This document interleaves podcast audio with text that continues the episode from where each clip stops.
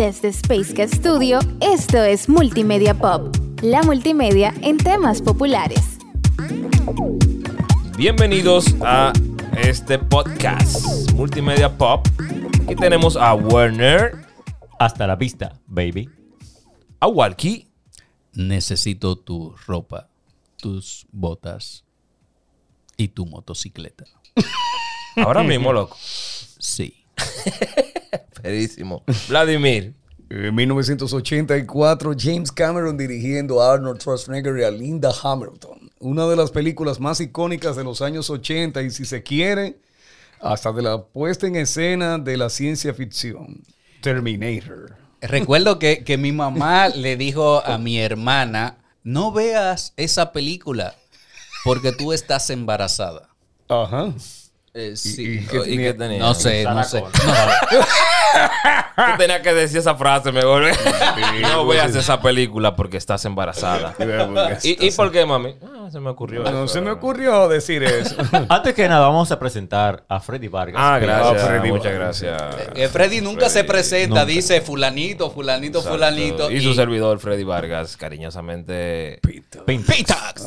Ah, ahí está, vamos, vaya. De- Vaya. Bueno, señores, miren, nosotros estábamos discutiendo. Desde la semana pasada estamos hablando acerca de lo que son los gustos populares, el marketing y cómo las cosas llegan a gustar por intensidad de promoción. Pasa lo mismo con el concepto de lo que se le denomina diseño. ¿Qué es diseño? ¿Hasta dónde llega el diseño a ser una tendencia o no? Hay escuelas de diseño, no sitios como tal, sino me estoy refiriendo al movimiento como tal, al movimiento de diseño que ocupa una determinada época. ¿Cuáles son las tendencias de diseño del 2021 y qué debe aprender una persona ligada al ámbito del diseño? Aquí este es el tipo de podcast donde yo aprendo, escucho y veo a los maestros. Aquí hay dos, que son Walkie Werner. Ay, como que- ay, qué humildes. Ay, los está escuchando una fanaticada que los espera. Bueno, bien, está bien. Eh, entonces, estamos hablando de tendencias de diseño. Antes de, si quieren, yo introduzco de, de qué trata y qué son tendencias en diseño gráfico especialmente. Eh, pero a mí me gustaría que la palabra tendencia sea definida. Tendencia, como Tendencia tal. como tal. Una tendencia es todo tipo de actividad que se repite en un momento determinado. La actividad humana hacia donde algo se lleva por un camino de acuerdo a un determinado propósito. Por eso se le llama trend. Viene de tendencia, en español tendencia, tender, tiende, o sea, extiende. Es una apócope de la palabra extender. Una tendencia normalmente se ve como si fuera algo como prospectivo o futuro. Hacia dónde está llevando un determinado movimiento. Perfecto, perfecto. Bien, si hablamos de diseño gráfico, diseño en, o diseño en general, el diseño gráfico está muy aplicado y muy relacionado a las artes plásticas. In- incluso empezó a hacer artes plásticas hasta el momento de masificarse a través de la copia y, para hacer un resumen rápido, y la impresión, especialmente con la imprenta y la imprenta de Gutenberg, porque siempre hubo imprenta y luego ya en, desde Maguncia la imprenta de tipos móviles, a masificarse todo lo que fuese visual y gráfico. Ahí viene entonces, digamos que el renacimiento, en la época del renacimiento, de las artes gráficas y lo que conocemos hoy como diseño gráfico, especificando muy bien a los más nobles que diseño gráfico no es diseño computarizado, no se confundan, diseño gráfico es mucho más allá. Lo que Ay, pasa es que las tecnologías nos tienen ubicados, por supuesto, en la época tecnológica. O sea que si yo sé Photoshop, Illustrator y todo eso, yo no soy diseñador. Así mismo, ¿eh? O sea, pero, Pero- usted pero, me está eh, diciendo bueno. que yo no soy diseñador. Lo que pasa es que también para, para definir diseño, diseño lo que es un grupo de procesos que resuelve una situación específica. Exacto. Bueno, estamos hablando de diseño gráfico. Sí, porque está el diseño de interiores, diseño arquitectónico, diseño hasta metodológico, diseño instruccional, Diseño diseño, de producción, diseño de sonido. Es los procesos que se siguen para ordenar un quehacer. Y en el caso del diseño gráfico, es el orden de los elementos gráficos dentro de un espacio visual. Entonces, es Que, cierto. que en realidad se, se, eh, podríamos cerrarlo en comunicación visual. Entonces, Comunicación ok. Y la visual. comunicación tiene un propósito que es que se entienda el mensaje, ¿cierto? Perfecto, cierto. Muy bien. Entonces, ¿es cierta la expresión del diseñador industrial alemán Dieter Rams, a donde dice que no hay diseño si no hay un propósito funcional? Totalmente. Totalmente. Eso lo estableció mayormente las escuelas de la Bauhaus, ciertamente, que la funcionalidad va por encima de la estética. Que eh, hay un, hay un eh, una serie muy buena llamada así mismo La Bauhaus, que recomiendo que todos vean para que vean más o menos el proceso que se siguió en ese momento. Muy bien, muy bien. Bueno, si vamos entonces al punto del que estamos hablando, de las tendencias de diseño. ¿Por qué hay tendencias? ¿O por qué te dicen, tienes que hacer este diseño con este estilo? Mayormente se habla de el estilo de diseño, pero realmente está basamentado en una tendencia. Las tendencias de diseño gráfico muy relacionadas a los periodos históricos. Y bueno, vamos a hablar de muchas cosas. Por ejemplo, la tendencia actual de diseño gráfico, uno de los puntos es el logo animado, el motion graphic. El motion, motion graphic. el motion graphic. Que también Todas- se conoce como diseño de movimiento, motion design. Exacto. motion design. Eso se ha mezclado mucho a la identidad. La identidad, de Vladimir que sabe mucho de eso, sobre identidad eh, Corporativa. corporativa. Muchas corporaciones han decidido no solamente hacer su logo, sino la animación de su logo. Claro. Y todos los usuarios cuando hablan Google de una vez ven que esa M, esa, parece una M ahora, de mail, de Gmail, abre animada. Y no es la única. Cuando tú abres una aplicación, lo que ves la primera vez es el logo animado. Eso es una tendencia que viene desde el año pasado. Desde que una persona, y como hemos dicho algunas veces, no es el primero que lo haga, sino el que lo haga mejor. Tal vez no fue el primero, pero podemos ver cuáles fueron los primeros del año antepasado, incluso, que comenzaron a animar logos para sus preview de aplicaciones o de sus empresas, pero que se popularizó el año pasado. Que Eso, si hablamos de diseño, fue el que mejor lo resolvió. el que mejor lo resolvió. Sí, pero también, también hay que ver. Eso hace que se convierta en una tendencia. ¡Ay, qué chulo! Mira cómo lo hizo fulano. Ahora yo lo voy a hacer así también porque se ve chévere. Y el otro dice el tercero, ay, pero yo lo voy a hacer así también. Eso se convierte en una tendencia que se populariza y comienza entonces a repetirse de compañía, compañía, Tam- compañía. tam- también hay que ver el concepto de que estamos vivos. No la si, si vamos a, lo- a la definición básica de lo que es animación, te dice que animación es darle vida, a algo, ¿no? Y las compañías tratan de, com- de compartir mucho eso, de nosotros estamos vivos, nosotros eh, tenemos sentimientos, nosotros no di- nos identificamos contigo, ¿no? Y por eso la parte de la animación suma tanto a lo que es compartir lo que significa la marca ¿Cómo para se ti. siente? Lo que, lo que es look and feel. Look and feel, pero recuerden también que hoy en día hay una tendencia a hacer que las marcas se personifiquen, a lo que le estamos llamando eh, no solamente el brand equity, sino también el brand personality. Es decir, darle una personalidad a la marca y que la gente vea la marca como algo personalizado. Obviamente el diseño persigue continuar esa forma, esa tendencia que tienen las compañías de manifestar dado lo que acaba Walkie de decir, de mira, estamos vivos, nos identificamos contigo como ser vivo, como compañía no somos un organismo estático, sino cambiante, dinámico y adaptado a ti. Y por eso las tendencias del diseño están más hacia lo volumétrico, hacia lo tridimensional y obviamente hacia esta parte animada. Incluso, incluso, una de las, bueno, basándose también en la usabilidad, eh, para esos logos, hablamos de, de tendencia actual, aunque vamos a, ampliar muchísimo. Una de las cosas por las que logos, marcas, iconos se han decidido a ser minimalistas, la simpleza, es precisamente también para poder hacer esa animación más fluida y, y digamos más, más fácil. Ese es en el caso de, de los logos, pero no es la única tendencia. O sea, logos animados es una tendencia actual de este año. Y- Pero para, para, para que sepamos a dónde vamos, por ejemplo, a todo el mundo le hablan, todo- todos, incluso estudiantes, porque es parte de tendencias dentro del ambiente estudiantil, es el estilo vintage, que es un estilo viejo, siempre se ha usado, por eso mismo se repite. Es para, para que veamos por dónde va. Por ejemplo, cuando te piden, quiero hacerte este estilo, es en base a una tendencia que se puso de moda. Ah, entonces el diseño lo tengo que hacer estilo vintage. Profesor, Bien, ya. profesor, profesor, tengo una pregunta. Profesor. Profesor. Ya que tú tocaste eso ahí, ¿tú me puedes hacer un paréntesis para que los muchachos también aprendan la diferencia entre vintage, clásico y retro? Sí. Creo, creo que sí se puede hacer. Bárbaro. Bien. Vintage. Vamos a empezar por ahí, yo creo.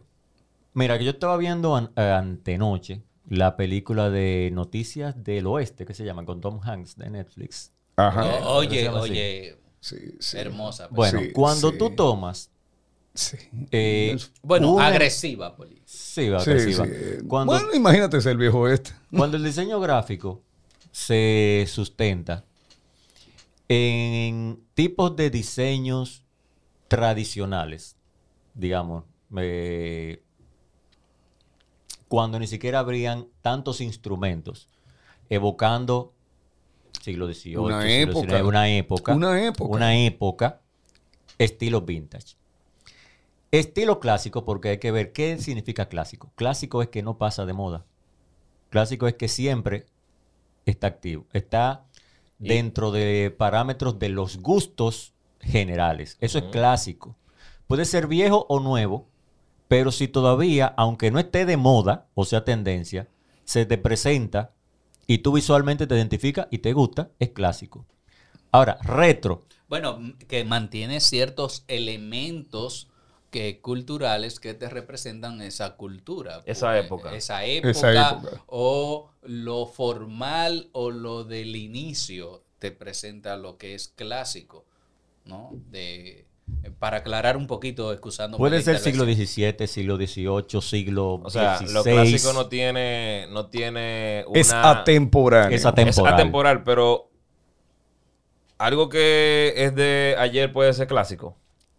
Mm, De ayer, ayer. podría o, tiene, o tiene que ser algo de ciertos años atrás. No, No. no, Yo creo que lo clásico es más el impacto que haya creado en su época en un momento determinado. Por eso es que, paréntesis, en música dice, no es hacer un hit, es hacer un clásico. Es hacer un- Exactamente. porque fíjate que como se le conoce a la gente que grabó una canción y pegó para siempre One Hit Wonder. Bueno, pero vamos a seguir en la parte del retro. diseño. Retro. Retro. Simplemente de atrás. Algo que No tiene que ser ni clásico, ni tiene que ser vintage. También se puede decir que cuando tú aplicas... eh, una porque técnica en, puede en un objeto, por ejemplo, cuando lo veo en un radio, que me dicen el radio es Bluetooth y tiene Alexa, pero se ve como clásico. Eso es retro. Es retro. Eso es retro. Ahí es retro. Es retro. Bueno, podría ser. eh, un Es como una combinación un de, un de lo moderno con lo clásico o lo vintage. Sí, Pero un- si un tiene, esos dos, si tiene esos dos elementos, entonces no es vintage. Porque vintage es solamente Lo, lo viejo. Lo lo viejo. viejo. Entonces, Pero, si oh, com- combina clásico con moderno, es retro. Un, eje- un ejemplo podrían ser los, Vaya relo- aclarando. los relojes. Sí, claro. hay, re- hay relojes que tú tienes un reloj que eh, tienen aplicaciones modernas, pero tienen una apariencia retro. Exacto. No, o sea, como la clásica de los relojes, que es la, ma- la manecilla, la la. Excusa- excusándome la, ca- la, la- la- la cuña como los Casio, ¿no? Claro, ok. Sí, no hay sí. problema. Bien. Exactamente. Eh, eso, es, eso es retro. Lo, Ok. lo Casio, eh, lo que son numéricos, Sí. Los eso digitales. es retro. Lo digital, eso es retro. ¿Tú te Clásico no es, ni es vintage. Ni es clásico ok. ni es vintage. Es retro. Ah, no, pues bien. Ok. ¿Tú te imaginas que para ubicar la música uno todavía utilizase un dial? Qué fuerte, Dios Para marcar un teléfono. O sea, para marcar un teléfono, así. Que tiene también esos nombres. Pero es parte de tendencia de decoración, eso también, ¿eh? Bueno, pero como Esas decoración. son tendencias de diseño interior. No, no, no, excelente, pero a nivel funcional ya no se adapta. No, a nivel es funcional. A no. nivel de la Es sociedad en estético, cómo está. simplemente. Por ejemplo, yo tengo en mi casa una máquina de escribir de la Remington y tenemos un teléfono, no de lo que se marcan por dial, de lo que tú agarrabas por un lado una oreja Wow. y el otro por la boca. Eh, Tengo uno de esos. Pero Bueno, son, no, pero son Bluetooth. Werner, tú, Eh. che- Werner, Werner, ¿tú chequeaste la- la- la- la- el calendario de vacunación? ¿Te vacunaste? Muy bien. Bueno, vamos a hacer un poquito de historia. ¿De dónde viene esto? Ya ustedes saben, durante, vamos a hablar de, de arte en general. Arte. Tenemos que basar el diseño gráfico en arte en general. Durante la Edad Media, que es un periodo demasiado largo, donde no hubo casi crecimiento en ninguno de los aspectos gráficos, durante todo ese tiempo, para reproducir un libro, había que irse a una montaña donde unos escribas, como 18 tigres, Padre que le decían monjes, monjes. copiando el libro letra por letra. Pero por supuesto, vuelvo otra vez a la prensa, a la imprenta de tipos móviles de Gutenberg, donde todo ese proceso se hizo cada vez más rápido. Y todos los días vamos cada vez más rápido, más rápido, más rápido. Desde el Renacimiento, por supuesto, el Renacimiento de las artes en todo sentido, han habido periodos eh, creativos, cre- pictóricos, donde vinieron los impresionistas, vamos a hablar primero de los impresionistas, después los expresionistas, después que vinieron los realistas, después que vinieron los hiperrealistas, después vinieron los eh, pintura eh, moderna, etcétera. Siempre han habido periodos. En esos periodos se marca siempre tendencias. La tendencia del siglo, de finales del siglo XIX es impresionismo. Los paisajitos con muchos colores, etcétera, etcétera. Siglo XIX empezamos con, por ejemplo, en arquitectura, tanto en pintura, en diseño gráfico, con Art Deco, ¿verdad? Art Deco. Después eh, viene el Art Nouveau. Y así sucesivamente. Muy- ¿Sabes que, sabe que, que perdona que te interrumpa? Sería bueno eh, que compartamos algo de eso en Discord para los, para los muchachos que se unan a la comunidad de Discord Sí, y por ahí podemos ir viendo. Sería excelente, porque esto es muy visual. Exacto, Es podemos muy ir visual. viendo ejemplos de lo que estamos hablando aquí. Sí, sí. Y cualquiera que quiera hacer, recuerden que pueden hacer preguntas a través de las comunidades, eh, eh, que se les pueden suministrar más ejemplos visuales de lo que estamos hablando. Pero, pero un paréntesis ahí en, en cuanto a lo que quizás no se quieran integrar al disco por alguna situación o no puedan. Eh, el, el, art el, el Art Nouveau fue un arte muy hermoso que, que se dedicó o se enfocó en la belleza y en la estilización del trazo, donde hacían eh, donde su principal motivo o principales temas eran la naturaleza y la feminidad. Eh, eh, hacían perso- personi- personificaban a lo femenino, se representaban elementos de la naturaleza como flores y ornamentos, donde los trazos eran muy fluidos y fue un, un tema bello prácticamente, ¿no? Como muy ornamental, muy hermoso. Y estos eran más o menos los temas que, que se trataban. En Discord, si se unen, pues estaremos compartiendo algunas imágenes para que vean más o menos algunos ejemplos de este, de este tipo de arte. Sí. Por ejemplo, durante el siglo XVII, y seguramente muchos han escuchado eso, mira esa mesa, estilo Luis XV, basado en los tiempos, en el periodo barroco. Luego el rococó, que era muchísimo más adornado.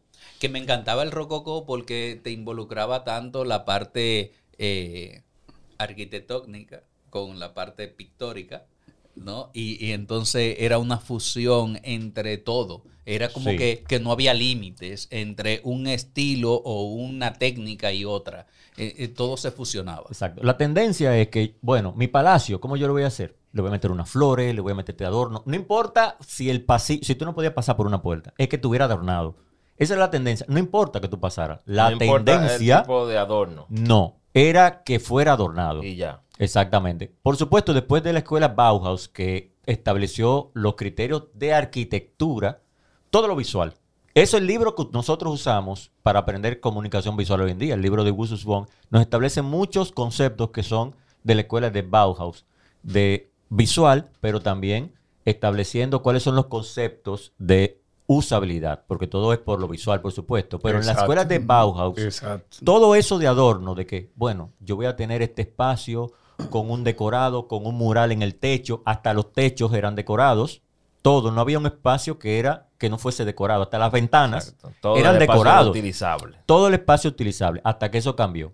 Porque tú te sientas en una, sui- una silla Luis XV, pero te duele la espalda.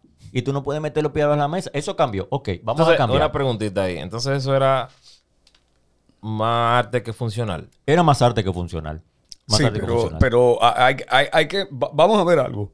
Yo no quiero interrumpir. Yo no quiero interrumpir, pero. Pero. Pero interrumpe.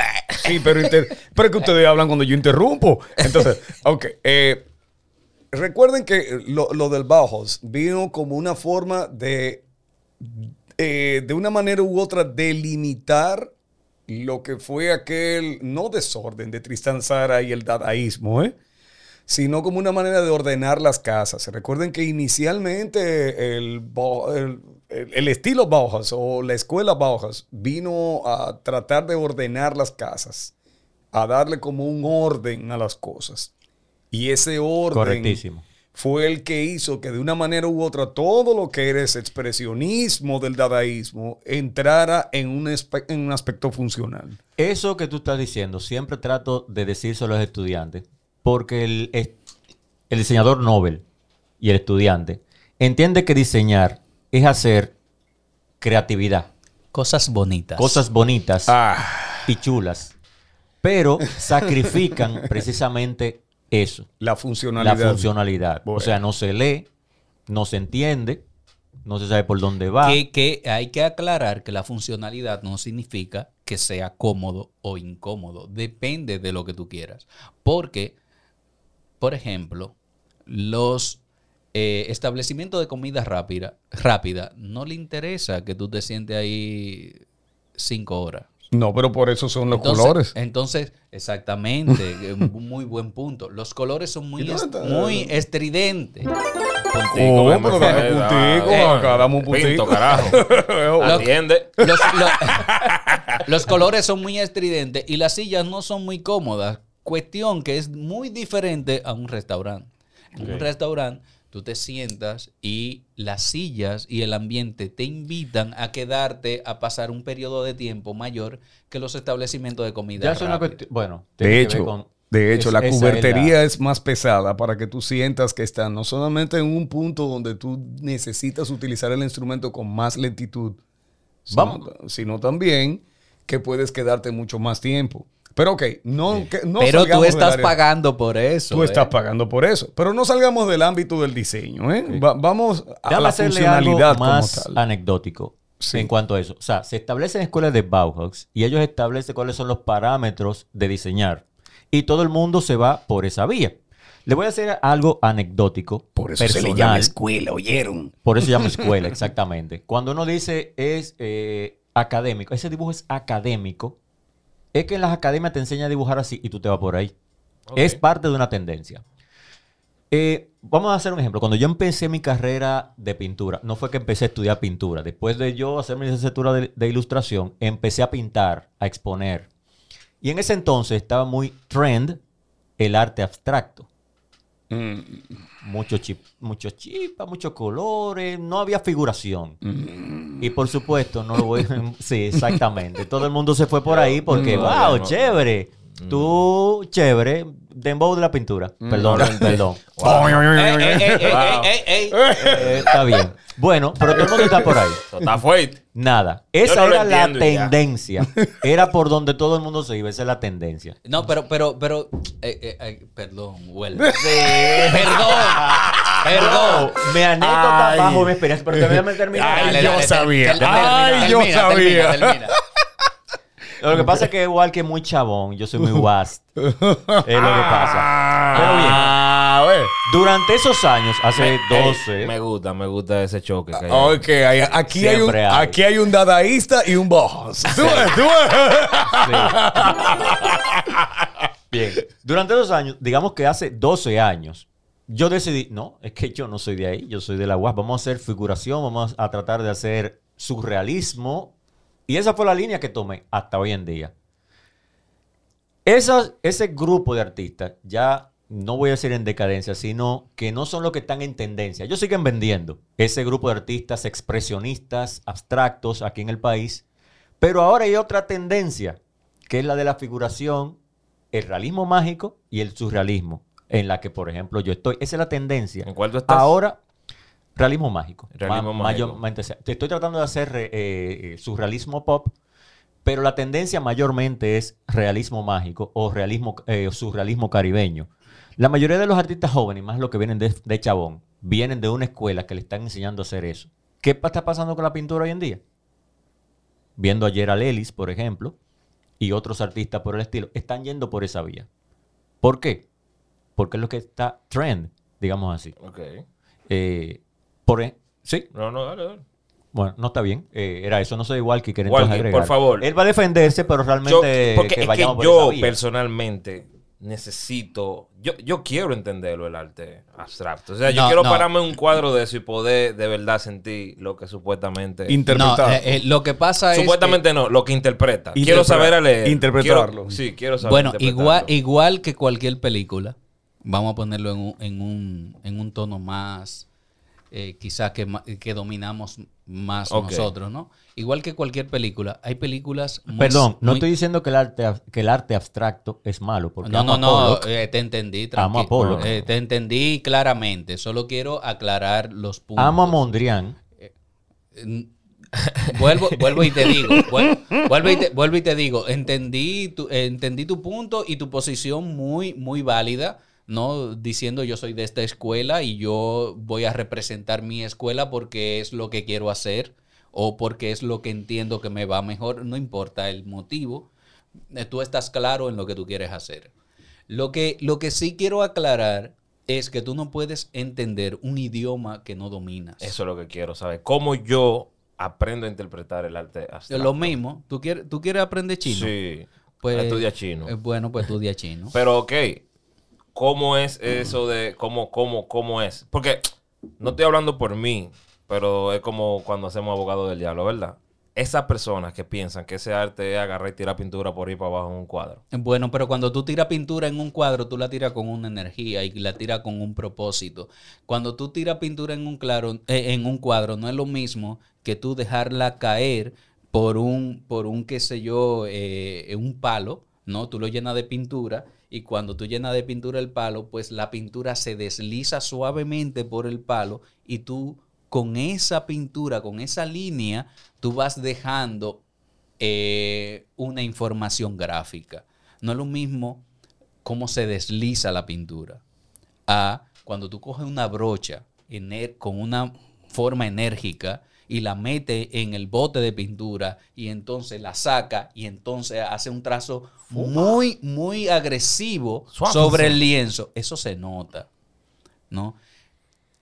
Pero también la pintura tiene un aspecto, aparte del aspecto del artista, porque, porque hay dos cosas, ¿no? El emisor y el receptor. En Ah, todo mensaje. Yo te iba a decir algo así. En todo mensaje, tú tienes un emisor y un receptor. Hay una intención del emisor y una intención del receptor. El receptor ok. trata de interpretar lo que tú le dijiste.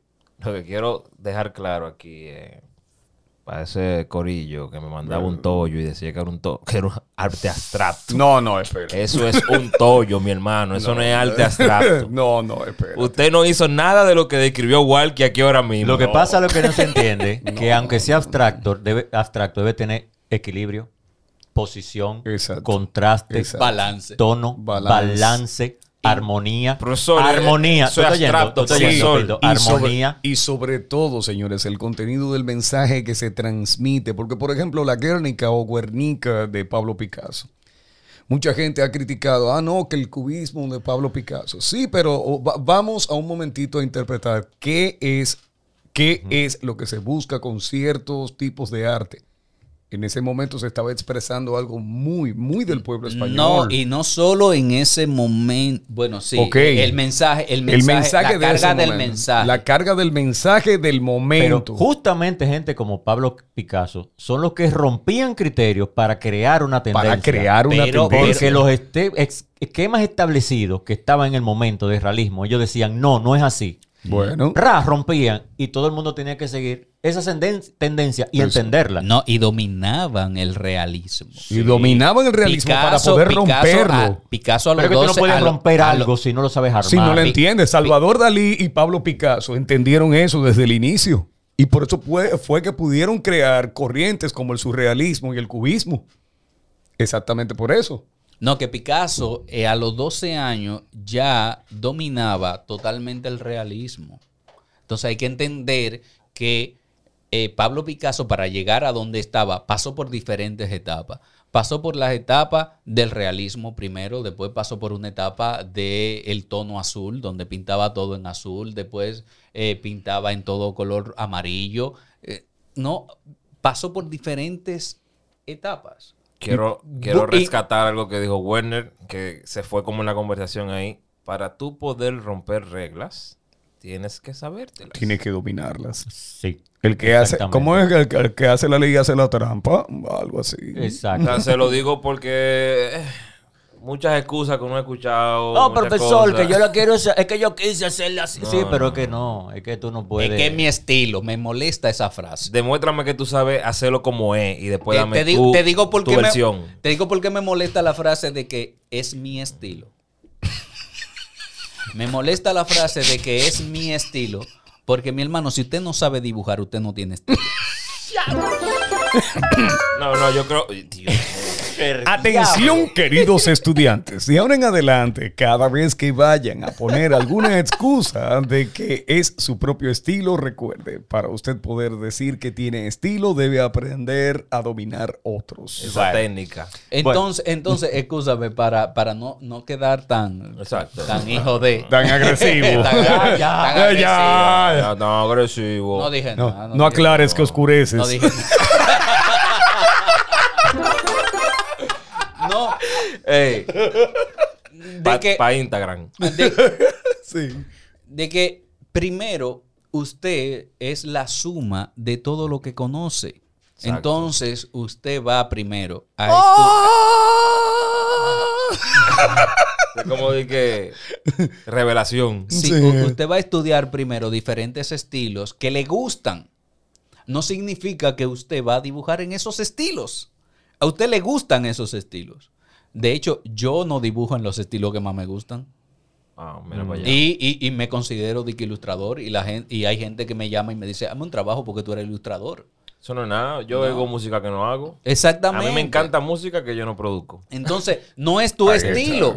Hay cuestiones culturales, cuestiones también de influencias que van a determinar tu estilo. Muchas veces eso de las tendencias de- determina eso. O sea, yo no me gusta hacer eso, pero tengo que hacerlo porque es parte de mi oficio. Claro, ahí se pierde un poquito y de ahí yo he pecado. Yo he querido siempre hacer lo que yo quiero. He intentado meterme en tendencia y digo, no, es que yo voy a seguir por donde quiero, por ejemplo. Yo quiero dibujar como Greca Pulo, como, como yo en Madureira, y dibujo como Greca Pulo, que son los dos muy grandes artistas que admiro.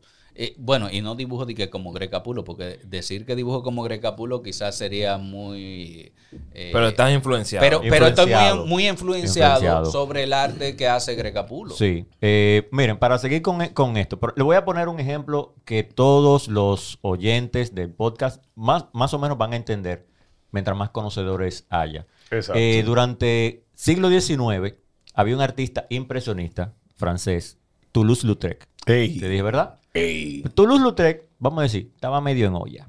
Muy buen pintor. Estaba medio en olla. Pero consiguió un contratito de un teatro y de unos cafés para que le hicieran unos carteles para ¿De- promocionar. ¿De, de quién? ¿De quién? ¿De quién? Una picota.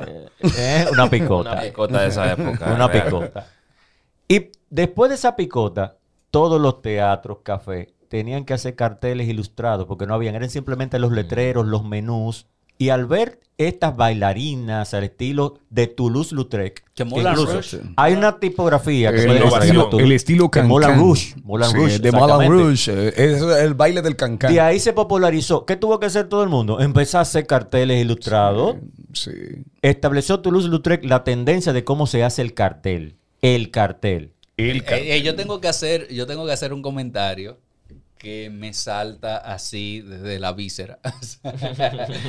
Porque muchos estudiantes en lo que he tenido en aula me dicen, eh, me hablan de las técnicas y me hablan de la computación, de los programas y demás.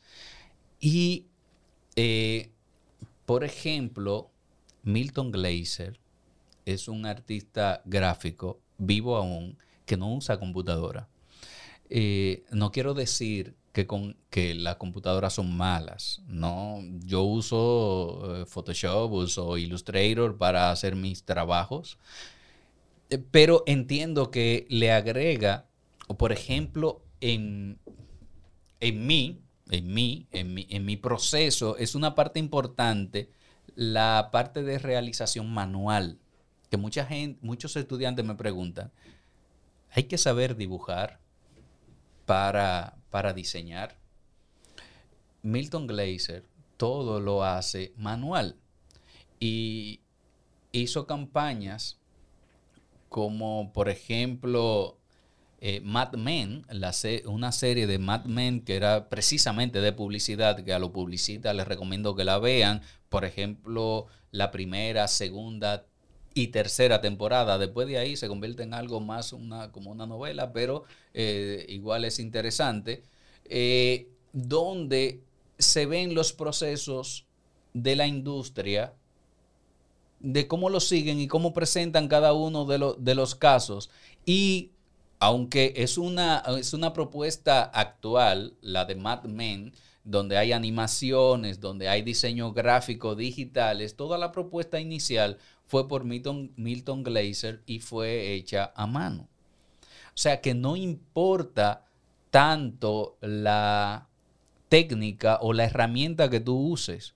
Lo que importa es la creatividad y como decía anteriormente en muchos podcasts hemos dicho que lo que importa es la cultura que tú tengas de lo que está aconteciendo, de lo que tú has leído, lo que tú has, tú has aprendido, para poder ponerlo en práctica en tu diseño, porque en los diseños debes mantenerte siendo actual y aprovechando cada uno de esas situaciones. Claro, porque cuando tú tienes esa, cuando tú tienes el reto de solucionar algo, ¿verdad? Un diseño, tú lo vas a solucionar con lo que tú conozcas.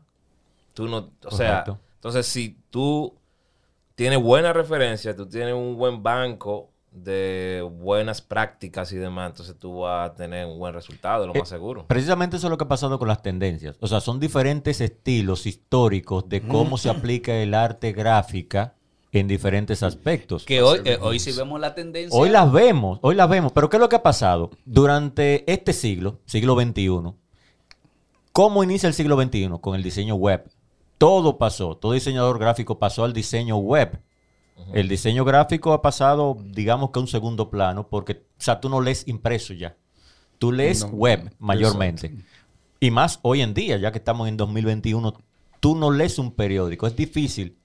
Nosotros que tenemos esa mala costumbre de estar leyendo papelitos, Nosotros. sí lo hacemos nosotros. Pero todo pasó desde inicio.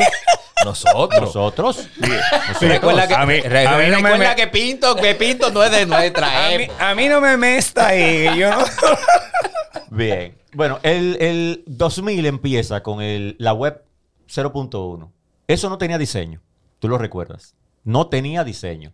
Al venir Flash, Un HTML con GIF. Exactamente. Al venir Flash ya empieza el diseño. Yo recuerdo que habían unos diseños animados interesantísimos en página web con Flash, en donde comienzan a interactuar varios estilos de diseño. Yo recuerdo muy, muy bien, por ejemplo, el, el scrapbook, que era como una libreta de esa que tú haces collage, esas cosas. Si habían cosas, era muy pesada la página de Flash realmente. Te ponían como dos loading antes. No, e increíblemente Sí. eran 5% pesadas en la época que el internet era más lento. Eh, Era con- más lento. Era más lento. Ya, así mismo. Exactamente. Wow, sí. Exactamente. Y mira que ahí, vino después con el HTML5, ¿qué es lo que prima? Es la usabilidad, no la belleza. Porque si tú te vas a belleza, nos quedamos con Flash, con todos esos gráficos, esas animaciones que te duran cinco minutos cargando. Pero bien, no importa. Después La comenzó que el HTML a tomar partido. Yo me acuerdo que era una fusión. HTML, Flash, usaba elementos jQuery para optimizar todos los criterios. Pero durante la época web comenzaron a establecerse diferentes tendencias y estilos dentro de la web. Ahí vino, por ejemplo, el minimalismo, el minimalismo. el flat design. Del flat design hoy tenemos, precisamente para redes sociales, no solamente el mismo flat, sino el isometric flat Eso design, te, eso te iba a que comentar. es parte de las tendencias generales de diseño gráfico actualmente. Creo que las tendencias de este tiempo, 2021, están muy basadas no solamente en redes sociales, en aplicaciones móviles, sino lo que establecieron el diseño web en sí. El clean design, el, eh, bueno, ya dije el flat, el minimalismo, Sí. que son los que más se recuerdan, pero había muchos estilos que se establecieron en esa época a través del diseño de, la- de páginas web en sí y que han pasado al diseño gráfico en general, que han volcado en el diseño web. Eh, también, también hay que tomar en cuenta la situación actual. ¿no? Estamos en medio de una pandemia donde no nos permite eh, quizás ser muy creativo. Necesitamos dar información precisa. Que necesitamos que la, la población entienda rápidamente lo que, en lo que estamos pasando, por lo que la infografía La- toma un papel muy importante en esta época, donde la tipografía, la, canti- la cantidad de videos con textos, eh, eh, eh, abarca la mayor parte Sí. de los diseños para informar a la población y que la población esté lo más clara posible de lo que estamos pasando en este momento. No es solamente algo estético, claro que la estética debe for- formar una parte importante, debemos, lo que debemos ver, debemos verlo como algo atractivo, pero lo importante es que el mensaje llegue. Recuerden que nosotros somos comunica- comunicadores visuales. No somos eh, embellecedores, o no somos, o no somos eh, Artistas. artistas de, de que estamos decorando o disfrazando la información. Eh, no ese no es el objetivo. Oyeron, no es chicos. disfrazar. Oyeron, chicos. Lo que tenemos que hacer es comunicar, hacer que la lo que queremos comunicar llegue de la manera más rápida, más precisa y que se entienda y sea recordable Recuerden a que través del tiempo. Recuerden que hay un blanco de público que tiene que interpretar lo que se le está brindando. Y por eso a mí me gusta, me, gusta esto que ustedes ca- acaban de abordar, porque yo estoy viendo la tendencia totalmente contraria al minimalismo, que es el maximalismo. El maximalismo, tipogra- eh, maximal typography, Exacto. tipo, ¿verdad? que yo veo que se está abarcando una gran cantidad de elementos que parecen estar dispersos en un plano, pero no, no carecen de estética y no carecen de funcionalidad. Igualmente está la parte de lo que es una tendencia hacia el diseño geométrico. Así que atención a todo el que no le gusta la geometría. eh, eh, un huevo grande ahí porque van a tener que ponerse en eso. Es una tendencia 2021. Igualmente que lo que tiene que ver con los fondos de colores. Volvimos a los fondos de colores, o mejor dicho, los gradientes de colores. Un Sí, solo tono se puede llevar en, en varios gradientes. Así que van a tener que volver a las bases Eh, La de psicodelia. la, de la de la psicodelia. psicodelia. psicodelia La psicodelia. Psicodelia De la también O sea, no es que es obligatorio. Uno No, puede romper. no, es una tendencia, también- es una tendencia. es una tende- eh, depende de lo que también tú vayas a hacer. Por ejemplo, Claro. si te piden, bueno, mira, yo quiero que esta revista que esa va a hablar de decoración, pero yo quiero darle un estilo. Bueno, mira, aquí tenemos un grunge. Aquí, a los que no saben, en este estudio tenemos un estilo grunge en la decoración. Estilo Exacto. grunge es un estilo sin pulir, digamos así. Seguro lo han visto. De materiales desgastados. Hay algunos que tienen una vitrola vieja, no la quieren pintar, pero se ve estética, se ve bonita porque es incluso vintage. Entonces comienzan a decorar su casa de acuerdo a eso. O sea, los que tienen, y creo que lo conocen, que también es una tendencia actual, es decorar los espacios con madera de palet. Como acá. Ajá, como tenemos acá, que se ve muy bonito, decorado. Eso es una tendencia también Claro. que ha pasado, que también es tendencia en diseño gráfico, el diseño grunge, igual que el di- diseño vintage. Y no es obligatorio que tú lo hagas, es que, bueno, tú te puedes montar en el carro o romper Sí. también. Eh, Depende sí- también de la aplicación. Sí que es cierto que hay, hay productos y marcas que se prestan como para poder montarse tendencia. Porque- Café, eso es vintage, café. Exacto. Sí. Esa es la Pero tendencia. lo que, lo que iba era, por ejemplo, tú sabes, esos productos que tú dices se pueden trabajar chévere porque tú te puedes montar en todo lo que sea. Sí. Por ejemplo, yo digo los tenis Nike. Eh, Por ejemplo, un tenis. Un tenis. Fíjate en todo eso. Yo que veo mucho motion graphics, obviamente. lo que sea que te dé tendencia, ellos pueden poner tenis donde sea. Coca-Cola ha pasado por toda la tendencia también. Claro, a través de mucho Y- tiempo, por y- supuesto. y- Sí, y- ellos pero- pueden pero de volver una- a, a- a 1920. Pero de una manera aquí otra vez. de una manera muy inteligente, Claro. porque Bastante. porque mantiene su identidad. Sí. Que eh, eh, es importante en el diseño. Las marcas deben mantener su identidad en el tiempo. Tú puedes eh, adaptarte a un estilo, pero que la gente diga, eso es Coca-Cola o eso es lo que Así sea que mismo sea. es, ¿no? así mismo. Eso es Apple. Eh, no sé. Correcto. Por- Así mismo. Eh, ¿Cómo fue? No, no, está bien. No. Eh, no, iba a volver eh, a eso, como estaba en, en diseño web. Yo conocí mucho la popularidad del diseño vintage. Fue durante mi, digamos, mi paso por el diseño web o por la enseñanza del diseño web. No soy diseñador web, pero visualmente uno conoce. Que el diseñador web ha como evolucionado, ¿verdad? Sí, pero lo que pasa es que- El diseñador web es un diseñador extraño. Que es como, que es como, que como, como una mezcla entre eh, Programador. programador y diseñador, porque los dos, o o, eh, eh, para explicarme, ¿no? Yo no sé si eso existe ahora mismo, porque siempre, o sea, Eh, eh, según el perfil, Bueno, eh, según el son perfil, prof- según el perfil profesional de la República Dominicana no existe diferencia. Ah, no existe Ay. Dios. Dios! Y según, ¡Ay, el, Dios! y según el sueldo tampoco. Y el Ah, sueldo ay, tampoco. Dios. Y el No, sueldo Pero tampoco. yo creo no- que la profesión, o sea, el diseño de página web, ¿verdad? Ha tenido que evolucionar junto con las mismas ma- páginas, que ya no solamente son páginas web, sino que son como aplicaciones. Son aplicaciones. web. Son aplicaciones. Entonces ya tú no tienes que diseñar una web, tú diseñas una aplicación y eso ya cuando, como interfaz. cuando ¿no? tú estudiabas, claro. diseñador web y desarrollador, desarrollador web eran dos cosas diferentes. Totalmente. No se, se trataron de mezclar. Debe mezclarse. Claro. Porque el programador debe ser diseñador y el diseñador debe ser programador. En esa época era la eterna batalla de que el programador me debarata el diseño. Eh, Me pero, desbarata pero el espera, diseño. eh, eh, espera, espérate, eh, porque también son dos formas de pensar diferentes. La forma de pensar de un programador no es la misma forma de pensar de un diseñador. Un arquitecto y un ingeniero por separado me explicaron eso. Ah, ok, dame, dame, el arquitecto ayúdame. es muy creativo, pero Ujú. dice el, el ingeniero, Ujú. "No, eso no se puede hacer.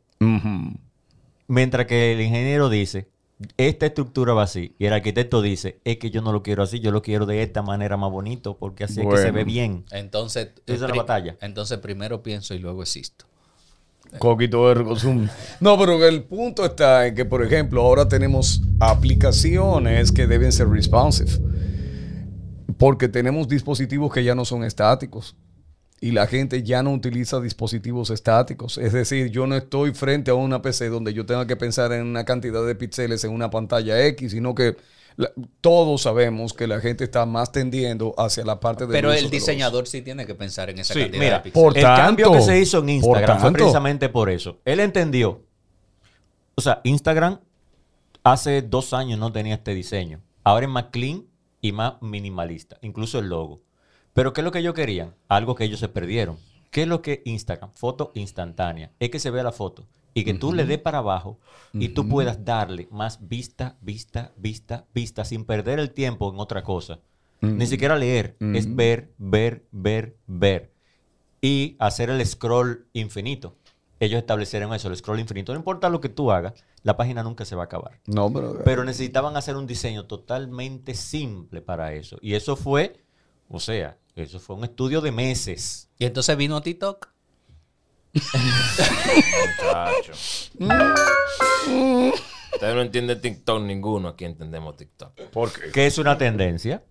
¿Por qué? Usarlo. Es una tendencia. No, yo digo la aplicación como tal. O- oye, Ah. oye, mira, déjame decirte que yo no. Eh, excúsenme lo, lo, lo que son, lo que hacen contenido para TikTok. Los pero- nativos de TikTok. Y que estoy pensando hacer contenido para TikTok también, pero yo la verdad es que me parece complicado seguir TikTok.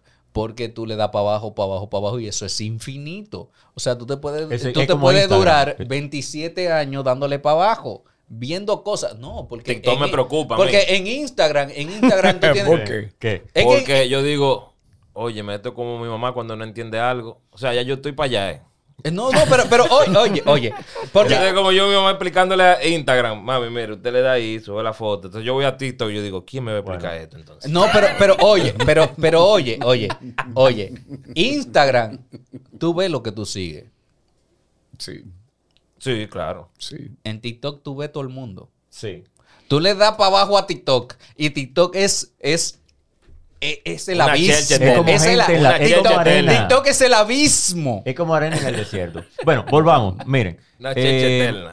Compartía Yo no lo con Vladimir. entiendo, yo no lo con Vladimir. Y durante ciertas clases, con cierta actividad, fue que, y mayormente en nuestra población de estudiantes que hemos hecho profesionales, es que se están estableciendo muchos criterios en cuanto a hacer estilos y tendencias. Porque ahora la tendencia no es que tú haces una, la tendencia es hacer varias tendencias actualmente de diseño gráfico. De diseño gráfico específicamente. Y tú cuentas, Vladimir, por ejemplo, 2021, cosas que es un mundo Sí, entero. Claro, Eh, hay que, por hacer, ejemplo- va- hay que hacer varias porque es que no todas las marcas pueden coger todas las tendencias. Sí, hay que pueden tener coger- varias versiones. Exactamente. Por ejemplo, empezamos 2018 Arranca. y uno de los más populares fue el glitch. El glitch es un accidente. Exacto. El glitch es un error. Gracias a Dios. Para los que no se acuerdan lo que es el glitch. Sí.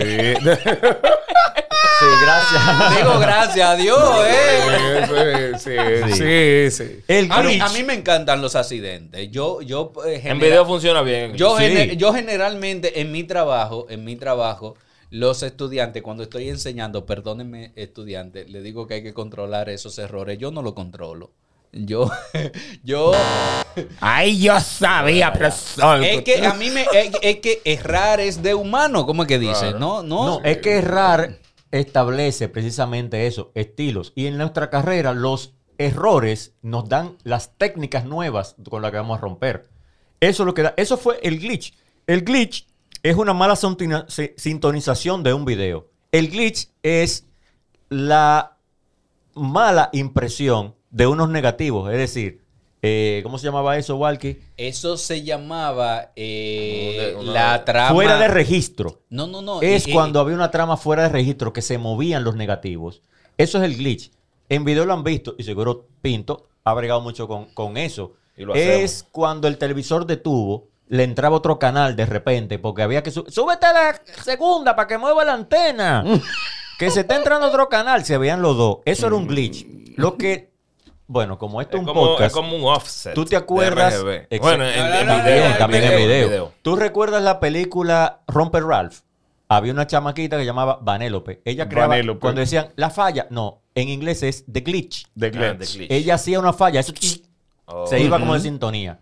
Eso era el glitch. Ok, Esa falla, alguien dijo un día, pero tú se ve bonito. vamos a darle. Déjame ver, déjame hacerlo como si fuera un televisor mal sintonizado. Y quedó bien.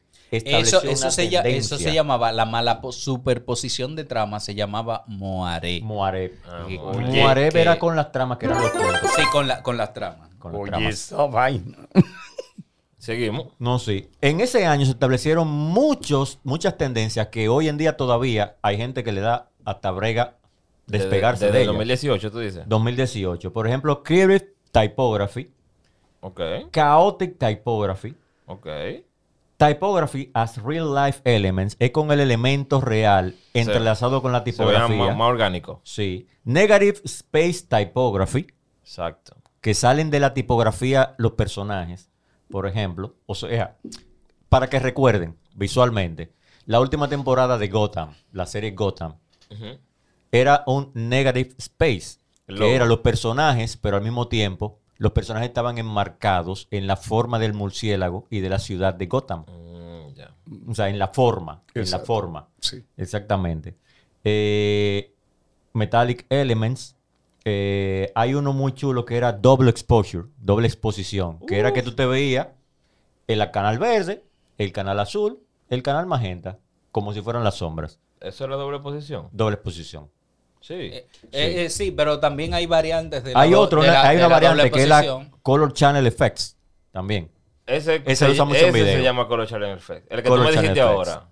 De la separación en digital del RGB. Doble exposición. No, pero también hay una variante de la doble posición donde tú pones, eh, por ejemplo, la, eh, imaginemos que te tomamos una fotografía a ti y tú estás, eh, ocupa el 90% de la fo- del, del formato y dentro de ti hay una ciudad. Eso, Eso, también, exacto. eso también eh, Esa es la se que yo considera como, más. como doble posición. Sí.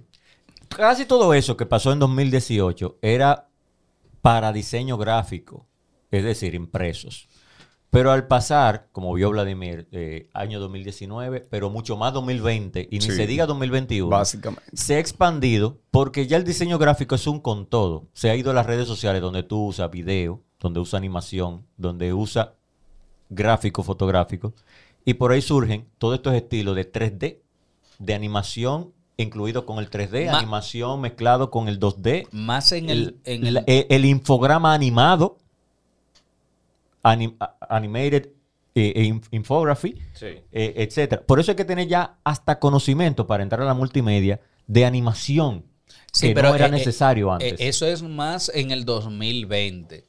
Porque 2021, como decía al inicio de este podcast, eh, el 2021 es más infográfico, es más de tipografía, es más de colores planos, es más de, de colores quizás monocromáticos, donde vamos a cosas muy específicas porque queremos informar de temas muy eh, sensibles. Déjame Claro. hacer un resumen de los estilos, de las tendencias de este año.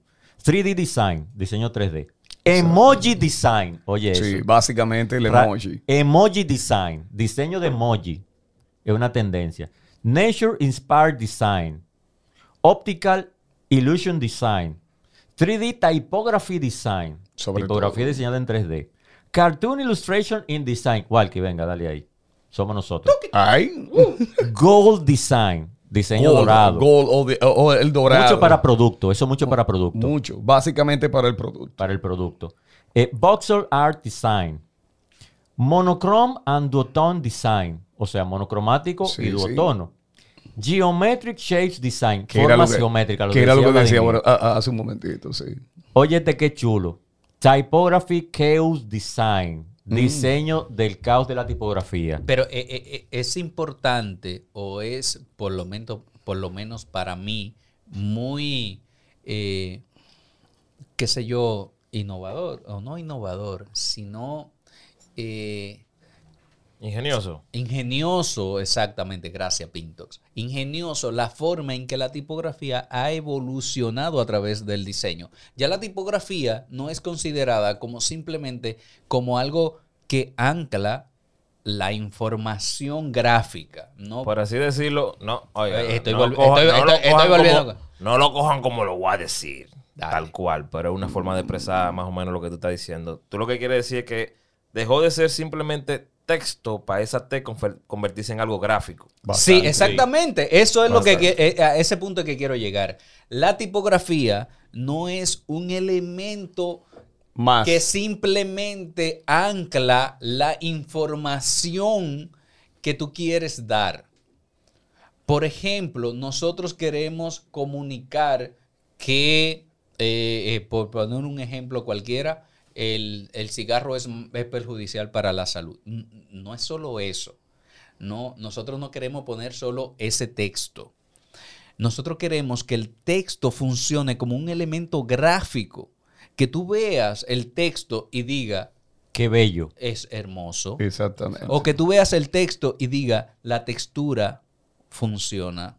O que tú veas el texto Y sepa la personalidad ya. y sepa la Y sepa personalidad la del personalidad producto. del producto y el, el- al Es, blanco es público. ver la tipografía como un elemento gráfico o como un elemento de textura que te permite no solo anclar el mensaje, sino que te permite sentir ese mensaje. Hace un tiempecito atrás yo le decía a los muchachos del ámbito de marketing que me hablaban mucho del branding. Y yo les dije, señores, el marketing tiene tantos elementos que implican el diseño, la psicología y demás, que ustedes no van a terminar de entender lo que es el branding si no leen ciertas teorías de psicología y de psiquiatría. Una de ellas que tiene que ver con la socialización de la gente, ¿no? Frigis Carinthing te hablaba de los seis grados de separación del humano en el mundo. Es decir, que cada uno de nosotros está unido a otro por no al menos cinco elementos de separación. Asimismo, hoy en día es el diseño. El diseño como tal ya no es algo que está solamente doblegado o subyugado a lo pictórico ni a lo artístico. Recuerden que también es lo funcional. Por eso lo que acabamos de decir de la tipografía, de los colores, de la parte tridimensional, todo eso está unido. Y aquel que de una manera u otra soslaye uno de esos elementos, simplemente está perdiéndose parte de esa posibilidad de internalización de lo que nosotros llamamos arte, pero también de la externalización del mensaje. Recuerden que no hay arte para comunicar desde el punto de vista de lo que es el diseño, si no es funcional, pero por encima de todo lo estético ya se, se fusiona una con la otra. Así que yo entiendo que estos dos grandes magisters del ámbito de lo que es el diseño nos han dado toda una trayectoria de lo que debemos saber. Este 2021 es demasiado, e-, es retador. Acabamos de venir de un periodo un poco pesado y entonces hay que ponerse a aprender lo que realmente quizás nosotros creíamos que el mundo se detuvo con la pandemia, pero no fue así. Todo esto ustedes pueden seguir escuchándolo por Snack Radio RD, eh, descarga de la aplicación, también por los diferentes streaming de podcasts. Así que yo espero que de verdad, después de escuchar todo esto, ustedes tengan las preguntas ahí preparadas y nos bombardeen. Estamos preparados para todo, señores. que se sumen a la conversación a través de las comunidades. De Discord, de Discord, también, ¿verdad? El, el, link al server está en el mismo perfil de Instagram. Multimedia Pop, van ahí, link de server y únase al debate. Esto fue Multimedia Pop desde Space Cat Studio. Recuerda seguirnos en el Instagram Multimedia Pop y en nuestra página web multimediapop.com.